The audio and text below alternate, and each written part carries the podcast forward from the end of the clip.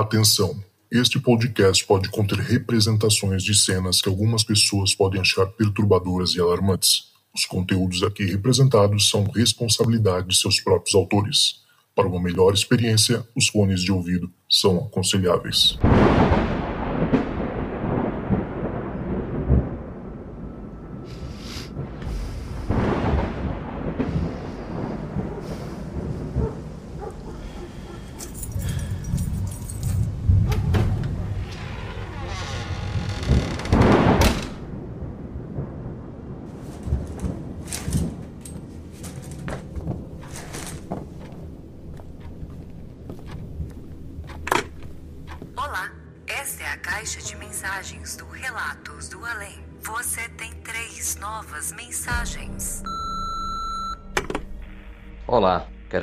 Quero agradecer aos Ocas pela oportunidade de eu poder gravar os meus relatos aqui para o podcast. Não irei me identificar, permanecerei no anonimato para proteger algumas pessoas dos meus relatos. Bom, para contextualizar, tudo ocorre em uma casa em São Paulo, em um bairro conhecido por volta dos anos 80.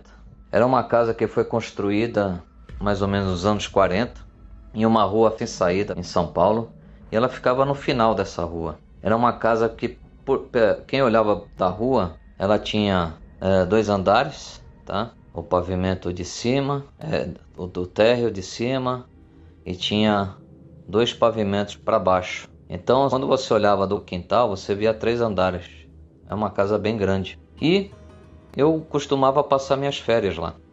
Então eu residia em Santos e todo janeiro e julho eu ia para São Paulo na casa desses meus primos. Certo dia, meu primo nos contou que ele tinha uns oito anos e que ele, uma noite que ele foi até o banheiro, ao sair do banheiro, ele olhou assim no corredor, estava apagado, a luz apagada, e ele viu um homem postado assim no, naquele corredor, no final do corredor, um homem alto com um terno preto, um chapéu preto e um cachorro capa preta do lado dele que olhava fixamente nos olhos dele. Ele na mesma hora ficou assustado e correu para o quarto e se trancou lá e ficou quieto. E o dia seguinte ele pegou e comentou para minha tia. Falou: "Mãe, essa noite aconteceu isso". Só que a minha tia ficou meio incrédula tudo e não, acreditou, não deu muita muita trela para aquela história. Só que ele ficou ainda cismado, ainda menino tudo, né, criança. E aí ele conversando com alguns colegas ali na rua, foi atrás e a minha tia também ficou sabendo tudo que ali morava uma família antes de vender a casa para eles, era uma família que residia lá e que supostamente ela morreu num acidente de carro. E aí é, pela descrição que ele deu, esse homem que ele viu no corredor era um do, daqueles que faleceram nesse acidente, que era um dos moradores. Bom, essa história ficou, né, ficou uns dois anos lá que a gente ficou sabendo e passou. Nunca mais a gente vivenciou aquilo, nada mais ocorreu. Até que um dia que eu também fui para lá, para São Paulo, estava de férias, nós já tínhamos ido dormir. Então, assim, para vocês entenderem, né? O andar de cima tinha bem ao lado da escada o quarto dos avós, subindo na, na, naquele corredor o quarto dos avós, o quarto dos pais no meio, o quarto deles na ponta, juntamente com o banheiro que dava para a rua.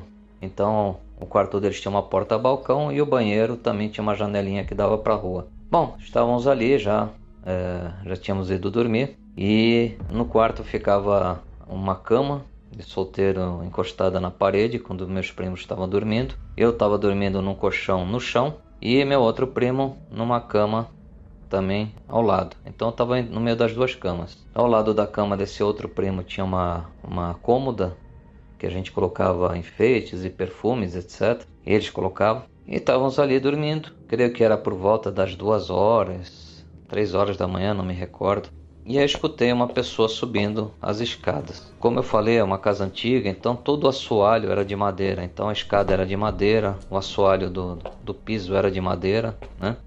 Então qualquer pessoa que caminhasse por ali a gente percebia, escutava o barulho. Então eu escutei aquele tum, tum, tum, tum, tum, subindo as escadas, mas Até aí, sem problema algum, porque imaginei que pudesse ser os avós, os pais tinham ido na, na cozinha pegar água, alguma coisa assim. E aí subiu, chegou no corredor, começou a caminhar e começou em direção à porta do quarto deles. Até aí, novamente, tranquilo, porque podia ser o pai dele que estava lá, a minha tia, né? Porque já tinha passado em frente o quarto dos avós, então já não devia ser mais eles, idosos também. Mas aí parou na porta, na porta do quarto deles, que estava fechada. E a partir desse momento aqui, eu vi que alguma coisa estranha estava acontecendo. Porque ao invés de abrir a porta, normal, como uma pessoa baixar a maçaneta da porta e entrar, ele, aquela, aquela pessoa, ela, em vez de abrir, ela começou a,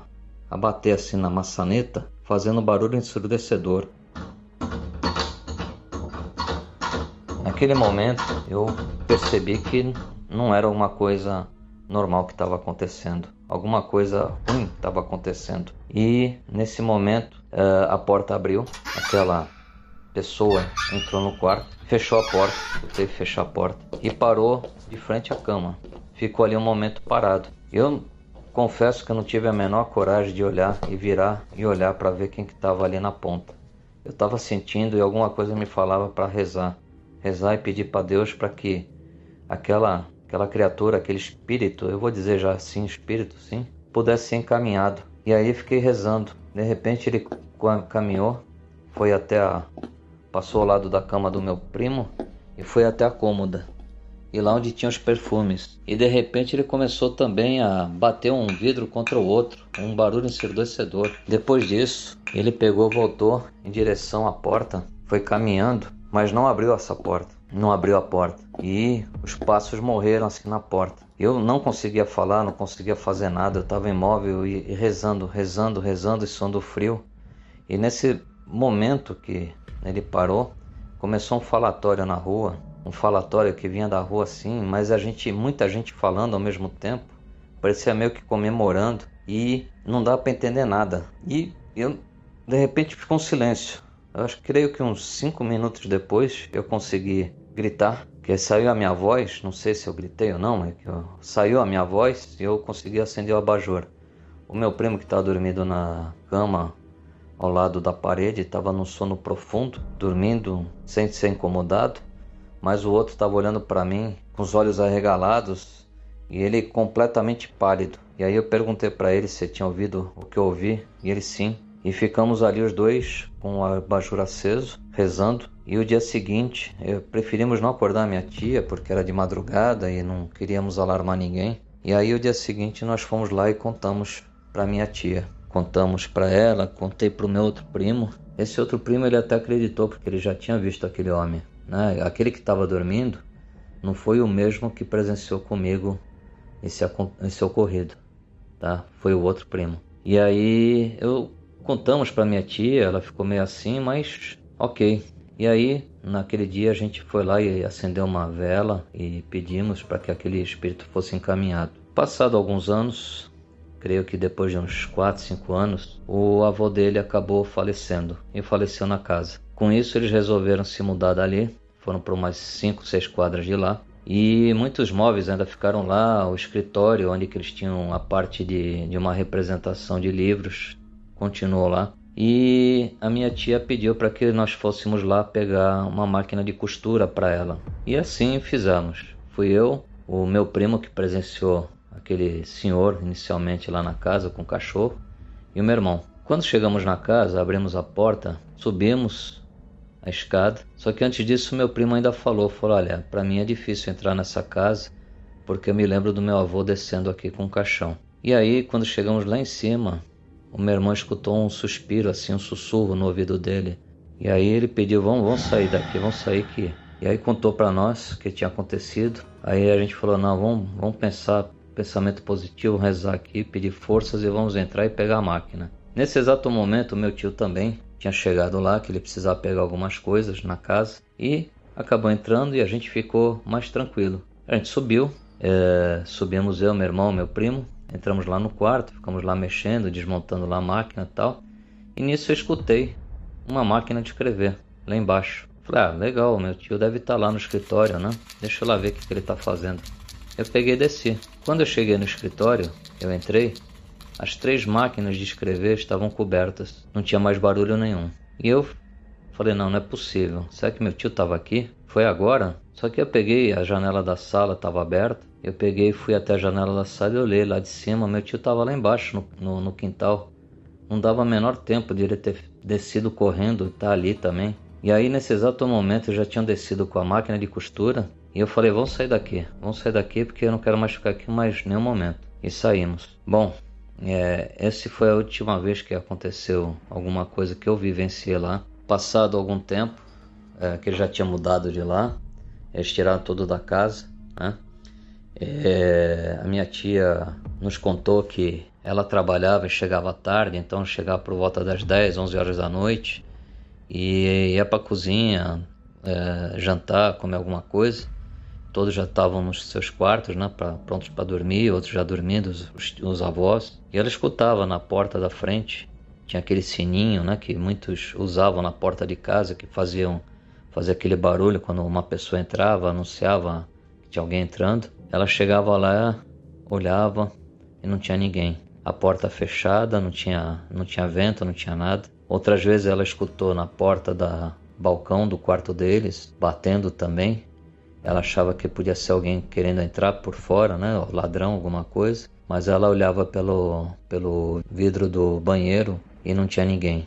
Isso aconteceu diversas vezes. Então, meu primo também vivenciou uma vez o, o parafuso do quarto também, do, do, do lustre, desatar rachando, né? Então, assim, é, é aquela casa, acho que ela, ela tinha uma presença muito forte desses espíritos que ali viviam que provavelmente foi dessa família que morreu num acidente de carro. Então, talvez eles estivessem muito presos à matéria daquela casa, talvez eles quisessem ter vivenciado mais coisas ali e não conseguiram. E com isso, eles afugentavam todos aqueles que ali residiam. Então, meus primos, todos aqueles que iam até lá, minha tia, todos, né? E todos ficavam muito assustados com isso. Bom, essa casa hoje não existe mais. Questão já de uns 25, 30 anos, acho que creio por aí uns 30 anos já, não me lembro. Ela foi demolida. Ali foi construída uma subestação do metrô. Então, hoje não existe mais, mas assim eu me recordo dela muito bem, porque muitas coisas aconteceram ali. É, e isso tudo que eu contei aqui hoje, esses relatos, é apenas uma parte que infelizmente meu primo que viu esse, esse senhor não está mais aqui também para contar, porque ele já faleceu. A minha tia, meu tio, só ficou um primo. Então todos eles tinham muito mais relatos para contar. Mas eu creio que por aqui já deu para vocês terem uma ideia que não era uma casa normal. Era uma casa que com certeza com a sua demolição ela levou seus segredos e ali nas suas ruínas ficaram. É isso aí. É o que eu tinha para contar para vocês. Espero que vocês também tenham ficado arrepiados assim como eu fiquei cada vez que eu me lembro de todas essas histórias. Um forte abraço. Você tem duas novas mensagens. Olá, boa tarde, bom dia ou boa noite. Não sei que horas vocês vão estar ouvindo isso. Antes de tudo, eu me chamo Patrícia, estou falando aqui de Manaus. Eu vim aqui contar alguns relatos que eu passei, algumas experiências que foram que não não tem como explicar, algumas assim, é sem explicação. E eu achei interessante contar isso. Às vezes é bom a gente tirar da gente, né? E algumas pessoas podem ter passado por coisas semelhantes. Vou começar com um caso que aconteceu comigo. Eu tinha acho que por volta de 19 anos ou 18. Era nesse nesse finalzinho da adolescência. Eu morava numa casa, tenho mais três irmãos, e a gente ia para um colégio que era próximo dessa casa. Então a gente voltava andando. E teve um dia que às vezes a minha, a minha aula terminava mais cedo, ou por um, que um professor faltava, ou porque deixava a gente sair mais cedo. E como era perto, eram alguns quarteirões, eu voltava andando sozinha. Então eu cheguei em casa, eu fui a primeira a chegar em casa, a casa estava vazia. E eu cheguei em casa e como aproveitei que não tinha ninguém, eu fui e coloquei um disco para tocar, um LP. Minha mãe tinha aquelas vitrolas, né? Então coloquei uh, um disco para tocar, era um pop assim. E tava feliz ali, tava ouvindo minha, minha música e tal. E eu saí do quarto. Quando eu cheguei na sala, eu vi assim, em cima do sofá, era uma fumaça preta. E essa fumaça, ela fez como se fosse um, um, um círculo, uma espiral. Ela fez isso e sumiu no meio, como se ela estivesse entrando dentro dela, sabe? No momento em que eu vi aquilo, isso era, era, era em torno de meio-dia. No momento que eu saí do quarto, cheguei na sala e vi isso, eu perdi o peso das minhas pernas, a força. Eu fiquei sem força na perna, eu caí sentada, eu fiquei paralisada. É, eu, até hoje eu não sei explicar o que, que foi aquele sentimento. Eu vi aquela fumaça, eu perdi a força na perna e caí sentada e fiquei olhando para aquilo. Quando aquilo sumiu, eu saí correndo. Eu saí correndo e fui lá para a porta da minha casa esperar meus irmãos. E fiquei lá. Eu tinha uma cachorra. E fiquei com essa cachorra lá esperando mais gente chegar na casa, porque eu fiquei muito assustada, muito assustada mesmo.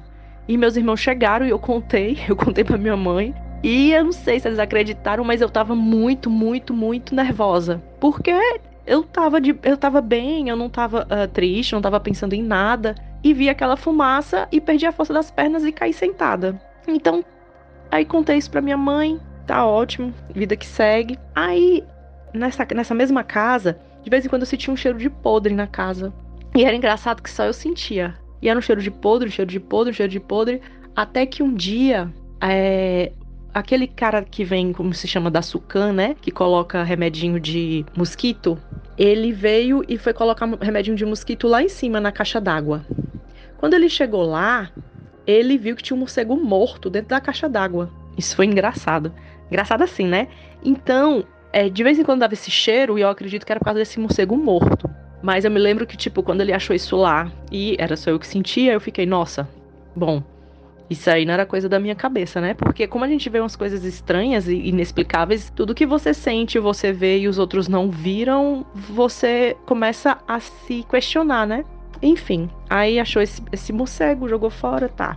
Aí a gente se mudou dessa casa. A gente se mudou dessa casa, continuamos no mesmo bairro. Essa casa nova era tipo, acho que alguns cinco quarteirões dessa casa que a gente morava. E a gente foi morar nessa casa nova. Essa casa nova, ela também teve algumas, algum, algumas situações estranhas, assim, sabe? Ela era uma casa boa, ela era uma casa bem iluminada, tinha um quintal grande, era muito confortável. E eu dormia com minhas duas irmãs e tinha o quarto do meu irmão ao lado. Teve um dia que eu estava à noite na sala, assistindo televisão, e eu vi pelo meu canto de olho, porque tinha a sala e tinha um corredor que dava para os três quartos, né? O da minha mãe, o do meu irmão e de nós três.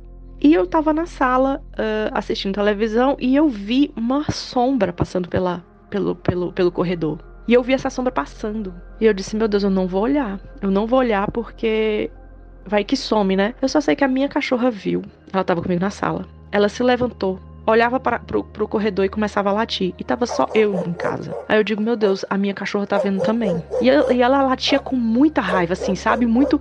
E latia pra esse corredor, latia pra esse corredor. Aí eu fiquei com medo de novo nessa casa nova. Aí eu saí da sala, fui lá para fora, né? Fiquei ali no quintal esperando alguém chegar, até que alguém chegou. Então, isso foi uma outra, outra, uma situação estranha, né? Porque não foi só eu que vi, minha cachorra viu e minha cachorra achou que, de certo modo, aquilo ali deveria ser uma ameaça, porque ela latia, né? É, não sei explicar, mas que tinha alguma coisa ali naquele corredor, isso tinha. Enfim, aí continuamos nessa casa e esse, é, acho que esse fato que eu vou contar agora é o mais, uh, mais estranho de todos. Tava, meu irmão tava no quarto dele, e eu no meu com minhas irmãs. E daí, de repente, o meu irmão sai do quarto. Ele ficava sozinho nesse quarto. Ele sai do quarto, vai no banheiro, fecha a porta dele, encosta a porta dele. E a, a porta fecha sozinha.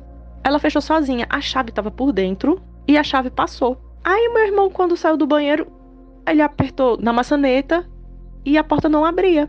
Aí ele, oxe, tem alguém aí? Bateu, não tinha ninguém. Aí a, a, tinha uma janela no quarto dele, né? Do, que a gente conseguia ver do lado de fora, no, no quintal. A gente deu a volta e, tipo, não tem ninguém aí. E, tipo, pronto, como é que a gente vai fazer agora para abrir essa porta? A gente via, a, a chave tava do lado de dentro e a porta tava fechada. Então a gente teve que conseguir um arame, colocar nessa fechadura, derrubar a chave, passar esse arame e tentar trazer a chave de volta. A sorte da gente é porque, como o vão embaixo era grande, a gente conseguiu pegar essa chave. Aí ele pegou essa chave, abriu a porta e entrou. Eu fiquei, meu Deus do céu, né? Tipo, Todo mundo ficou sem entender nada. E eu, fiquei, eu peguei, a gente pegou a porta e, e bati a porta para ver se a chave tinha como dar a volta sozinha.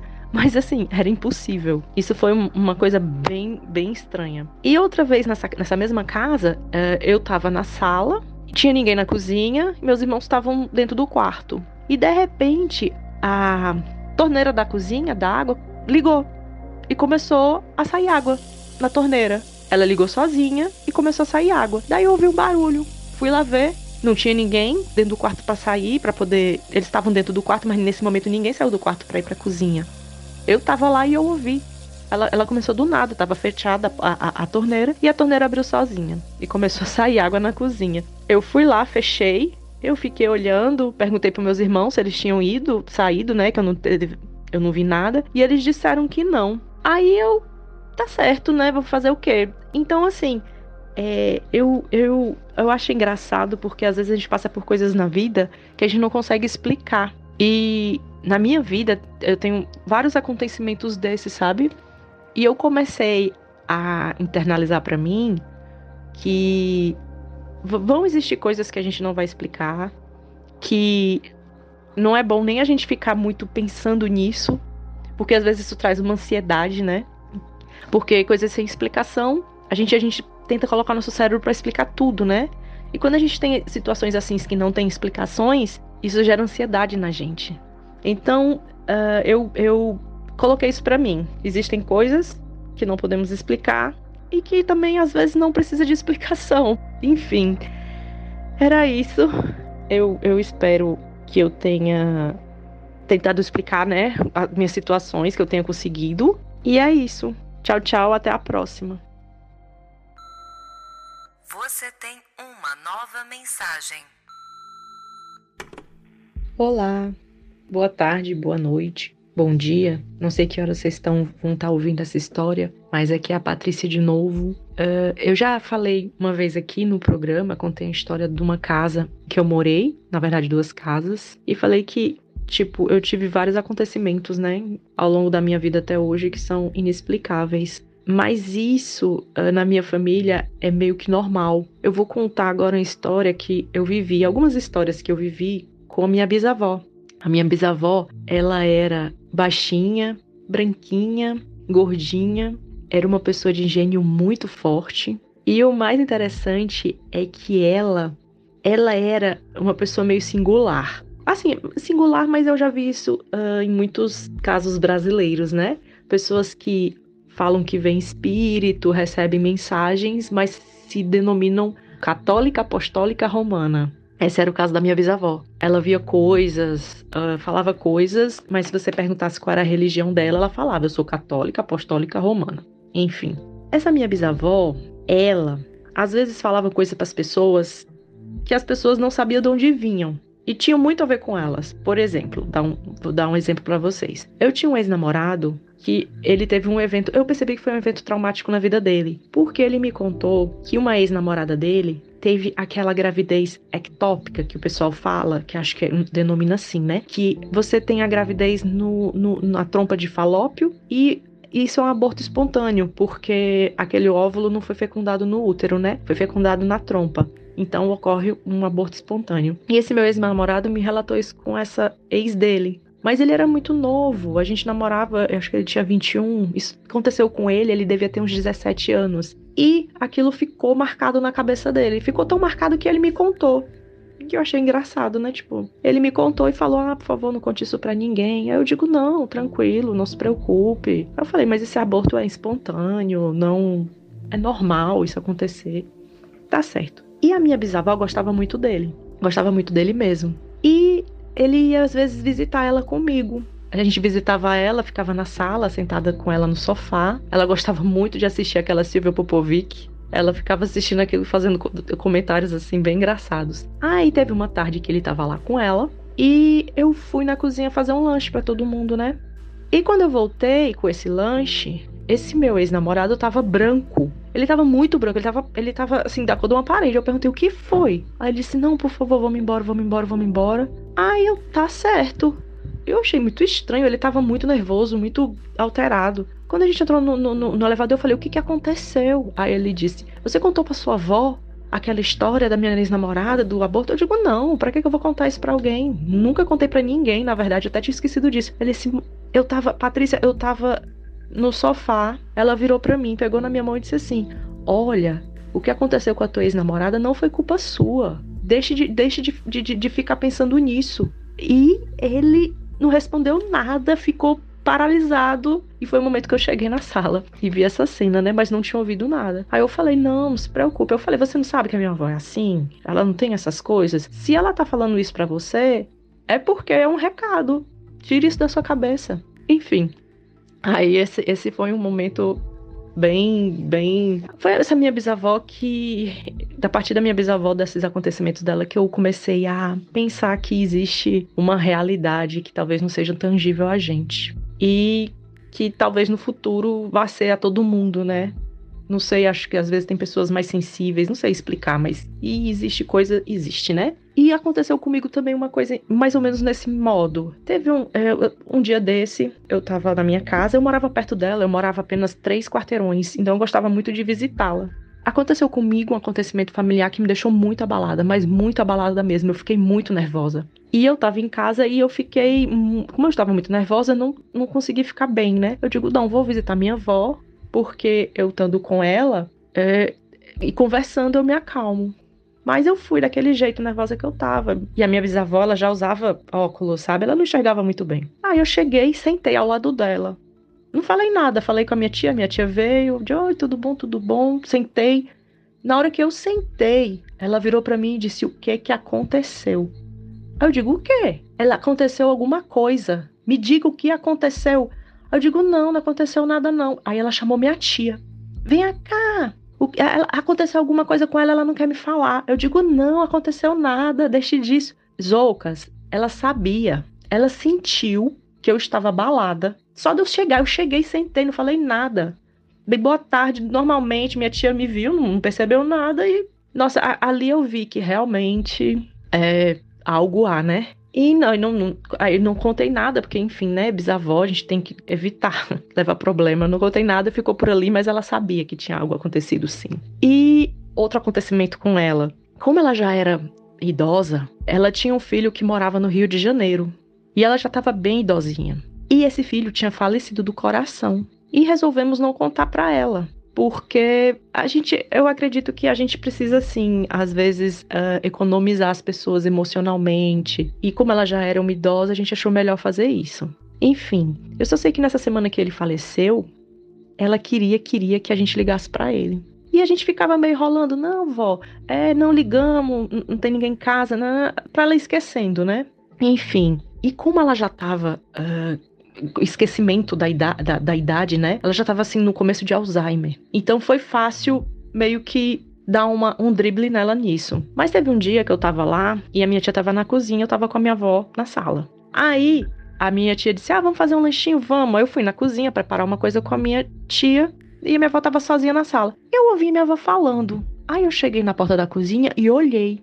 E a minha avó tava falando com alguém. Aí eu falei: Tia, a vovó tá falando com alguém. Aí ela disse: Moni, espere, espere, deixa, deixa, deixa eu terminar. Aí eu fiquei ali, fiquei, né? Eu digo, meu Deus. A gente fez o nosso lanche, botamos na bandeja. Quando ela não tava mais falando, a gente voltou. Aí ela virou pra minha tia e disse assim: Olha, um rapaz veio aqui. Aí eu digo, veio aqui, vó. E o que, que ele queria? Não, ele, ele veio aqui, parou perto de mim e disse assim: Não, só vim dizer tchau. Aí ele virou para mim e perguntou: Você não tá me reconhecendo? Aí eu disse: Não. Aí ele: Não, ele só vim dizer tchau e foi embora. Aí eu olhei pra minha tia, minha tia olhou para mim, tá certo, vó. Então, ah, e ela lanchou e ficou normalmente. Eu disse, nossa, tia, deve ter sido o filho dela que veio dar tchau. E ela não sabia, né, que esse, esse, esse filho tinha falecido. Como eu falei, ela estava no começo de Alzheimer. Então, eu acredito que foi meu tio que passou lá para poder falar com ela.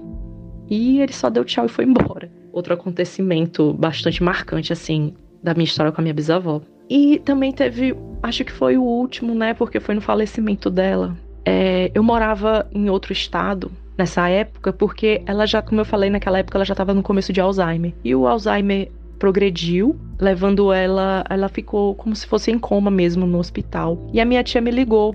E eu morava no estado vizinho que eu morava. Eu morava no Piauí essa época. Aí minha tia me ligou e disse assim: Olha, sua avó tá muito mal, acredito que ela vai falecer. Isso foi numa quarta. Aí eu disse: Tia, eu vou no final de semana. Eu vou pegar a vovó no final de semana. Ela ainda vai estar tá viva. Ela, minha filha, mas venha logo, porque eu acredito que a qualquer momento mesmo. Quando foi na sexta-feira, sábado de manhã eu já tava lá. Sábado de manhã eu tava lá, aí a minha avó tava já. Minha bisavó, né? Ela tava já no hospital, internada. E eu tava com essa minha tia no quarto dela, no quarto da minha bisavó, dormindo com ela. Aí ela disse assim: Simone, vamos fazer uma oração? Eu digo, vamos. E o quarto da minha, da minha bisavó é todo fechado. Né? Tava tudo fechado, tava a porta, a janela fechada. Eu tava com ela lá, a gente deu a mão na cama, em cima da minha bisavó, e começamos uma oração. Quando a gente começou uma oração, um quadro, um porta-retrato, na verdade, ele caiu do nada. Ele se jogou do armário. Aí eu disse, meu Deus, o que é isso, né? E isso era, era. Aí eu falei, tia, veja quem é esse porta-retrato. Era de uma amiga dela. Eu falei, você já avisou essa amiga da vovó que ela, a vovó tá indo? Ela falou, não. Eu digo, pois ligue e avise, porque foi esse porta-retrato que caiu, né? Enfim, a gente botou o porta-retrato de volta, terminamos nossa oração. Esse dia eu não consegui pregar o olho, eu fiquei acordada a noite inteira mas não era medo, não era nada, era como se tivesse uma energia no quarto que eu não conseguisse dormir. E eu fiquei com o olho aberto a noite inteira, não dormi. Daí uh, acordei, tomei meu café. Acordei não, levantei, né? Tomei meu café. Eu só sei que no, no domingo mesmo a minha, minha bisavó veio a falecer. Aí uh, a gente foi, levamos, levamos, né? Fazendo o funeral dela, mas eu achei, assim, esse dia, ter um arco-íris inteiro, assim, no céu a gente passou por debaixo do arco-íris, sabe? Eu tava com meus tios e o carro dos outros tios. Então foi incrivelmente, foi um dia bonito e eu tenho até hoje essa memória da gente passar passando embaixo do arco-íris para poder ir velar minha bisa. Então, nesse dia eu consegui dormir, dormir bem e aí a minha bisa foi embora, mas ela foi no arco-íris. Eu foi muito poético até. É, então eu lembro quando eu lembro da minha bisavó, eu lembro de desses, dessas coisas uh, inexplicáveis e de um arco-íris, assim. Enfim, esses são mais alguns relatos dos acontecimentos. E eu tenho outros também. Qualquer dia eu mando para vocês. Tchau, tchau, gente. Até mais.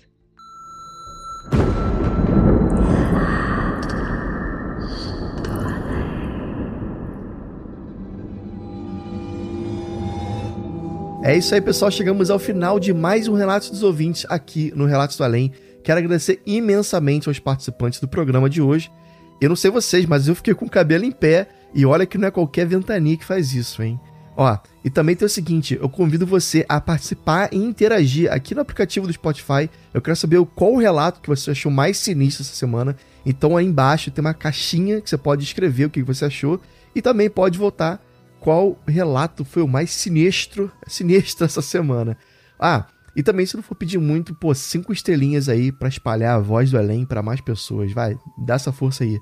Também não posso deixar de lembrar você que caso você tenha alguma história dessas, assim, que nem essas que nossos ouvintes contaram pra gente hoje, não deixe de compartilhar. É só você mandar um oi lá no WhatsApp pelo número mais um 647 830 0422. Você sabe, né? A Secretaria Eletrônica tá faminta de relatos, né? Então não deixe de contar. Manda um oi para mim lá que eu te explico exatamente como é que a gente faz para gravar, beleza? E para você também que deseja mais, não tá satisfeito, quer mais histórias que nem essa, quer desbravar ainda mais o desconhecido, eu te convido a fazer parte da nossa comunidade. Lá trocamos ideias pessoais, né? E eu também adiciono, de vez em quando, eu boto lá alguns relatos exclusivos que não vão ao ar. Pois é, exclusivíssimo. Então, se você quer conversar com gente que, que gosta desse assunto, né, que tem muita história bizarra para contar, entra lá no nosso Apoia-se pelo site, você já sabe, www.apoia.se barra Relatos do Além, né, tudo junto. A sua contribuição ajuda muito a manter o nosso programa e também te dá acesso a esse mundo cheio de mistérios e assombrações. pois é, então é isso. Valeu, galera. Obrigado por ouvir até aqui. E se tocar o telefone, não tenha medo. O além pode estar te esperando do outro lado da linha. Outro lado da linha.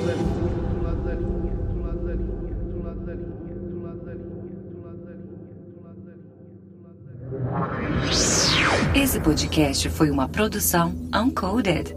Acesse uncodedprod.com para saber mais.